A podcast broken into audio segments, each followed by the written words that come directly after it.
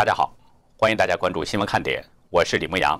今天是七月二十七号，星期一。中共军方研究人员王鑫已经被美国司法部起诉，指控他涉嫌签证欺诈。王鑫六月七号准备从洛杉矶搭机逃回中国，但被美国执法人员拦下。王鑫在行前故意删除了个人手机中的全部微信内容。美国司法部官员披露，被关闭的休斯顿驻领馆在过去的十年间涉案五十多起。包括支持中共的人才计划加入者，指导他们盗窃机密信息，并为人才计划进行招募。国务卿蓬佩奥昨天宣布，美国已经开始对华为等中共科技企业的部分员工实施签证制裁，因为这些企业对侵害人权的政权提供了协助。来势比一号洪峰更猛烈的二号洪峰还在长江中下游肆虐，但三号洪峰已经在上游形成，并在今天经过重庆，使山城变成了水城。阿里巴巴创始人马云可能在本月二十九号到印度一家法院出庭，因为阿里旗下的 UC 浏览器一名前雇员认为自己被公司错误解雇，法院已经传唤了马云等十几个人。朝鲜官媒昨天报道，朝鲜发现了第一例疑似病例，随即金正恩立即下令封城，并发出最高级别警报。朝中社表示，病例是三年前逃亡者，上周从韩国返回了朝鲜。越南政府表示，岘港有三人被查出感染了中共病毒。当局正紧急撤离八万人，其中多数是外来游客。下面进入今天的话题。刚刚过去的一周，美中关系的巨大变化让无数人相信再也回不到过去了。每一天都有新动作，高潮迭起，吸引了全世界人的目光。不过，所有这一些变化呢，似乎都是被中共战狼们的乌鸦嘴给招来的，这不能不让人担忧。休斯顿中领馆被关闭之后。人民大学国际关系学院副院长金灿荣关于热战的预言会不会成为现实呢？习近平还有路吗？上一周发生了太多的事情，令人眼花缭乱。国务卿蓬佩奥发表重磅演讲，被网友称为是讨共檄文。休斯顿中领馆被关闭，川普说不排除关闭更多的中共使领馆。然后中共实施报复，关闭了成都美领馆。白宫警告说中共不要报复。紧接着，旧金山驻领馆为了摆脱窝藏嫌犯、避免被关闭的结局，不得不丢出了中共的现役军人唐娟。其实历史上我们知道，美中之间发生过两次重大事件，一次是一九九九年中共驻南斯拉夫大使馆被误炸，一次是二零零一年美中两国军机在海南碰撞。这两次事件的影响都非常大，在中共的炒作之下呢，中国民众被煽动的是群情激愤，甚至有民众去砸美国领事馆等等。但是即使这样，也没有要求对方关闭领事馆。就是说，两国外交只要还没有到水火不容的地步，就不会轻易的关闭领事馆，因为关闭领事馆基本上就是断交的节奏。但是这一幕在上周出现了。有意思的是呢，发生这一切的前不久，中共女战狼华春莹刚刚向美国叫板。七月十五号，华春莹就美国的制裁计划表示，如果美国想兴风作浪，那就让暴风雨来得更猛烈些吧。我们早就说过，中共是蒸锅里的鸭子，肉烂嘴不烂。明明被打疼了、打怕了，嘴上却不服软，还得假装强硬向美国叫嚣。结果真像他说的这样，暴风雨随后就到了，而且猛烈程度惊呆了许多人。时评人士李平在《苹果日报》撰文指出，引导战狼外交舆论的御用学者党媒一向是乌鸦嘴，好的不灵，坏的灵，这极为讽刺。除了华战狼。还有中共御用的雕盘侠，《环球时报》的胡锡进，他曾经叫嚣中共应该增加一千枚核弹头，结果就招来了美国的核潜艇、核动力航母开始巡弋南海。他曾经指责美国准备禁止中共党员和家属入境，这是比美中断交更严重的事情。结果美中真的走到了互封领馆这一步，虽然还没有断交，但是断绝交往已经成了可能。有这些前车之鉴。人们应该慎重地对待中共另一个知名的乌鸦嘴金灿荣，他曾经声称封闭这个领事馆显示美国政府有人铁心要跟中共搞新冷战，甚至不惜发动一场战争。如果金大院长的预言再次应验，那么冷战将变成热战，一旦发生军事冲突，中共会输得有多惨呢？在许多人看来，蓬佩奥的演讲已经揭开了全球围堵中共的序幕。台湾远景基金会执行长赖义忠认为，国务卿的演说不仅代表美国已经踏出引领全球围堵中共的第一步，更是把剑锋指向了北京的最高当局，从外禁绝了中共向国际扩权的野心。赖义中对美国之音表示，美国官员一连串对中共政策的阐释，都代表美国要带头发起全球围堵中共的最新策略。长期以来，美国的盟友们在对抗围堵中共方面似乎并不太积极，原因呢就在于美国往届政府采取的是对中共的怀柔政策。美国政府的绥靖使西方盟友们看不到美国对抗中共的决心，而如今川普政府全方位的对抗中共。对中共和中共官员拿出了一个个杀招，这使盟友们已经看到美国已经动了真格的，于是也开始认真对待。比如澳洲，往届政府也是对中共唯唯诺诺，但是疫情之后，莫里森政府逐渐对中共表现出了强硬。上周还发表声明，明确指出拒绝中共在南海长期历史实践的主张，就是说，自由世界已经结成了一张围堵中共的巨网。那这样说来，蓬佩奥似乎是扮演了一位自由世界的吹哨人的角色。他的演讲就是向自由世界的一个集结令，或者说是向中共发起冲锋的号角。一位刑满出狱的大陆知名人权律师认为，川普政府终于看到中共政府的本质了。如果欧美阵营成功结盟，中共就将四面楚歌。他甚至认为，外部的压力可能断了习近平的第三任期。因为体制内一直有反对无限任期的声音，西方国家的围堵很可能成为反对力量的一个契机。对于美方明显的政策调整和一连串的施压打击，中国外长王毅二十四号表示不会随美方起舞，但也绝不容美方胡来。他还表示，希望与美国实现不冲突、不对抗、相互尊重、合作共赢。但是他也称要维护国家主权和民族尊严等等。什么叫不会随美方起舞？说白了，不就是说不想跟美国打新冷战吗？怎么才能不打新冷战呢？事实证明，中共不可能真正的改好。那么不打新冷战，是不是再次要韬光养晦呢？用老百姓的话说，惹不起躲得起，尽量避免和美方发生冲突。中国外交部发言人汪文斌在二十三号表示，中共没有兴趣去干预美国的大选。中共也希望美方不要在大选当中拿中共说事儿，他还向美方发出警告，奉劝美方不要一错再错，否则中方必将做出正当和必要的反应。中共外交人员的这些语言驾驭能力是相当强，就是服软，听起来也像是强硬一样。而且美方并没有错，他说的这些都是中共在一直干着的。就连胡锡进也改了口风，在微博发文说不打新冷战。中国人要用史诗级的战略大周旋瓦解美国野心，在胡锡进的口中，不打冷战也成了要被歌颂的，改变了以往嚎叫式的战狼做法。更有意思的是，中共在南海附近举行实弹军演，但是演习地点呢却在雷州半岛附近，而不是有极大主权争议的南沙岛礁附近，似乎是要有意的避开在南海一带巡弋的美国航母战斗群。这些事实表明。中共想要面子，却就惹不起美国。要面子就得硬碰硬，可是碰不过美国；不要面子就得绕道走，忍气吞声。但是世界老二的颜面将会扫地。北京实在是难，左右都不好受。不过呢，尽管北京现在的态度似乎是不想求战，但是以中共的这个咄咄逼人和扩张的野心，已经真正惊醒了美国和西方世界。即使中共绕道，可能世界很小。怎么绕得开呢？北京独立分析人士吴强认为，在采取主动方面，中共能做的很少。中共没有多少主动的选择。无论是蓬佩奥，还是司法部长巴尔，也无论是 FBI 局长克里斯托弗雷，还是国安顾问奥布莱恩，他们的演讲当中都表现出了对中共的极度不信任。川普更是一个从一开始就表示要改变与中共的关系。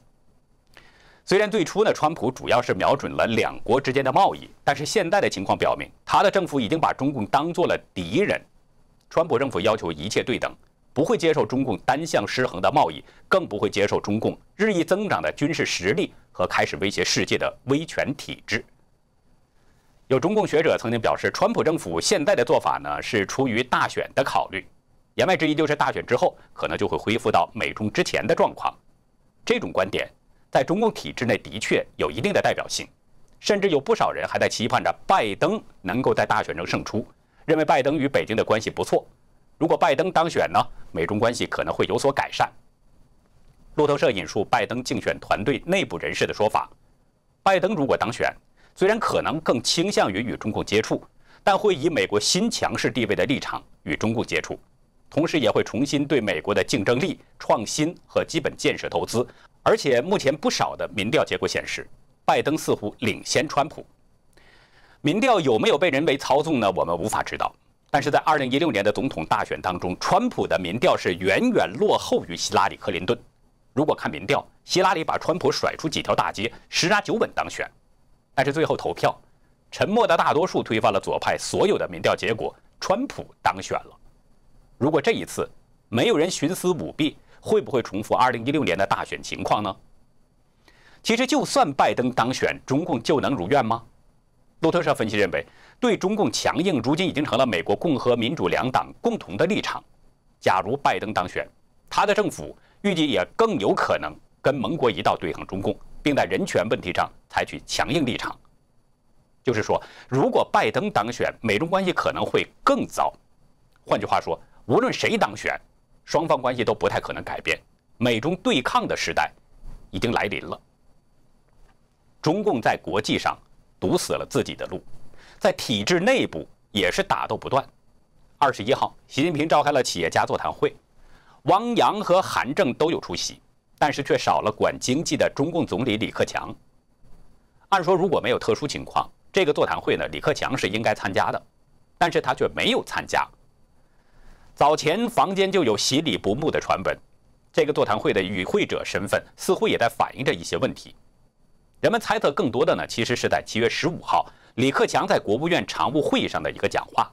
他说：“中国仍然是发展中的国家，做什么事情要尽力而为，量力而行。”很多人认为，这个“力”到底是指习近平的能力，还是中国的国力呢？其实，洗礼不睦，这仅仅是人们看到的一点表象。而且是体现在经济路线之争，更多的是中共的内斗。因为中共的封闭和不透明，外界并不了解详情。但是中共的派系内斗早已经是公开的秘密，早已经到了你死我活的地步。特别是中共十八大以来，北京当局打掉了不少江曾派系的人马，也得罪了其他派系的势力。敌对势力把他看作是眼中钉，时时伺机而动，甚至就连胡温等曾经支持习的元老。此时也因为习当局越来越左的做法变得悄然无声，就是说，在中共内部，习也没有了退路。国际被围堵，内部有争斗，北京的路在哪儿呢？国际国内都没有路，也许中共呢会再来一个转嫁危机的做法，在别的地方制造事端，同时挑起民族情绪。昨天中共央视说。中共军机在南海进行了实弹射击训练。报道说呢，中共南部战区出动了几十架次的各类飞机，在南海海域进行了超低空掠海飞行，并且发射火箭弹、航炮弹、航训弹等等几千枚弹药，对海上目标实施轮番打击。中共现在进行实弹射击训练，是不是有什么目的呢？今天一位网友爆料。中共的军区已经实施戒严了。这位网友呢是在大陆某地从事餐饮行业，因为身份比较特殊，我们要隐去他所工作的具体地点和真实身份。他说，上周的时候，他的一位同事要到无锡去拜访朋友，是一位现役军人，提前打电话联系，却怎么也联系不上。这位同事呢，最后没办法，就直接把电话打到了部队，这才找到他的朋友。他的军人朋友告诉他。目前军区已经实施戒严，所有手机一律上交部队保管，而且明年开始将针对大麦、玉米等粗粮进行栽种。向我们爆料的朋友说，自己曾经在台湾当过兵，所以呢对这种信息比较敏感。他说能察觉到军事敏感度已经十分明显，解放军内部可能正在计划引起一些区域冲突，或者是进入备战准备。他告诉我们。因为身份比较特别，所以呢，对其他军区有没有跟进这样的举措没有追问，并且还强调以上信息保证真实。这位朋友说的区域冲突，可能是什么地方呢？南海，还是台湾，或是香港，再或者是钓鱼岛？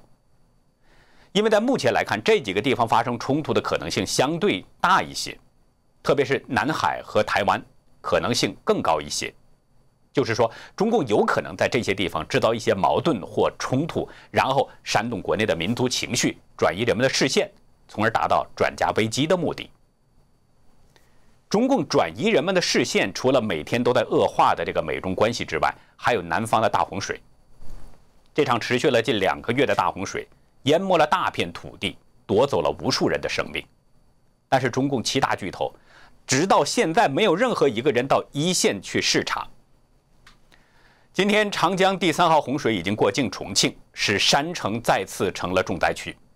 二号洪峰。还在长江中下游地区肆虐，这第三号洪峰就已经跟上了，真没有办法想象当地的民众生活会有多艰难。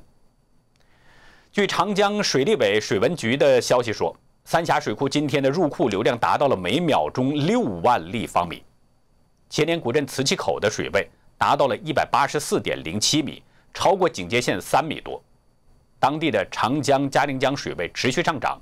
淹没了磁器口临江地势最低的几十家商铺，在长江嘉陵江交汇的朝天门水域，江水已经淹没了重庆地标建筑朝天门一八零平台，水位达到了朝天门门洞中部。重庆的官员介绍，目前长江流量还在持续上升，预计最高水位将在今天的深夜出现。大陆媒体说，长江上游干流寸滩站。今天晚上出现一百八十二到一百八十三米的最高水位，超过了警戒线两米左右。渝中区楚奇门、南岸区南滨路烟雨公园，今晚最高水位也将达到一百八十二到一百八十三，超过警戒线一点五米左右。我们知道重庆啊，很多人是喜欢叫它山城，但是长江洪水肆虐，把山城已经变成了水城。水利专家表示。今年长江流域洪水不断，与1998年洪水有高度相似性。长江流域整体上的防御已经基本上达到了1954年洪水的防御标准。长江汛情吃紧，下游支流秦淮河的水位仍然居高不下。但是有民众表示，秦淮河杨家围大堤内部存在多个空洞，已经达到大坝中线位置。说到杨家维呢，想起了前几天一位热心朋友的指正。在前面几次节目中，我遇到这个杨家维的“维”字的时候呢，我都给读成了“鱼”。后来有一位朋友就给我发来邮件，告诉我这个字在地名中应该读作“围”。谢谢这位朋友，既照顾了牧羊的面子，又给牧羊指出了问题。其实呢，牧羊知道自己可能有很多各种各样的问题，所以呢，真心的希望大家能够及时的帮我指正。牧羊在这里谢谢大家。我们接着来说杨家围大堤的事儿。有民众反映说，秦淮河杨家围大堤内部现在开着多家高档酒吧和餐厅，这些餐厅在坝体的背水面向内挖了十几米，就在大坝的肚子里营业。我们这里不说兴建餐饮场所涉嫌违反的相关法律，就说眼下的大洪水已经相当危险了，因为受长江大流量来水和上游的降雨影响，秦淮河的这个水位是一直居高不下。南京已经启动了防汛一级响应，也发布了洪水黄色预警。在秦淮河流域，不少地区的步道、树木已经被淹没了，有的地方河水已经漫出了河堤，渗向周围的街道。这个时候还在大坝的肚子里营业，想想就知道危险性有多大。我们在周六的节目中呢，已经谈到了，中共每次泄洪，他不会提前通知的，他都是发出一个特别的临时通知，然后立即泄洪。表面上看好像是万不得已，实际上这是中共的一个阴谋。大家可以去看我们周六的节目，里面有中共内部人员的说法。其实挣钱呢不在一时，在险情面前，保命还是最重要的。我们希望大家都能够平平安安，不要在洪水当中再有任何的损失了，因为中国百姓已经够惨了，生命财产损失已经太大了。今天，中国官方公布了昨天的新疆疫情数字。截止到今天的零点，新疆昨天又新增了确诊病例四十一例，都在乌鲁木齐市。无症状的感染有三十八例，其中乌鲁木齐有三十七例，新疆生产建设兵团第十二师有一例，还有八千七百九十五人在接受医学观察。而此前当局通报呢，在七月二十五号新增确诊是二十二例，新增无症状感染是三十八例，都在乌鲁木齐市。七月二十四号新增确诊是二十例，新增无症状感染者是三十八例，也都在乌鲁木齐市。七月二十三号新增确诊是十三例，新增无症状感染者是十九例，同样也全部都在乌鲁木齐市。今天有一位乌鲁木齐市的网友向我们爆料，当局正在建设方舱医院。网友说，从本月十七号开始，乌鲁木齐就开始封小区，有的小区单元门都被封了。他告诉我们，乌鲁木齐二十三号做了第一次全民免费的核酸检测，但是从昨天开始又开始了第二轮检测。网友说，也不知道一共要检测多少轮。这位朋友说呢，两天前昌吉和五家渠封小区。也要全民做核酸检测。据了解，是在孙春兰电话会议后的决定。他说，从被隔离的朋友那里了解到，全市的酒店全部被占满了，然后继续到了公租房、廉租房进行隔离。据说现在在建方舱医院，已经隔离了八千七百九十五个人，这个规模已经不算小了。但是仅仅相隔三天，又做第二次核酸检测。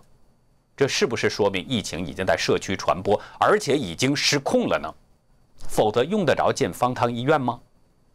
建立方舱医院，意味着乌鲁木齐市的医院已经是人满为患了，才不得不建立收治病患的临时医院。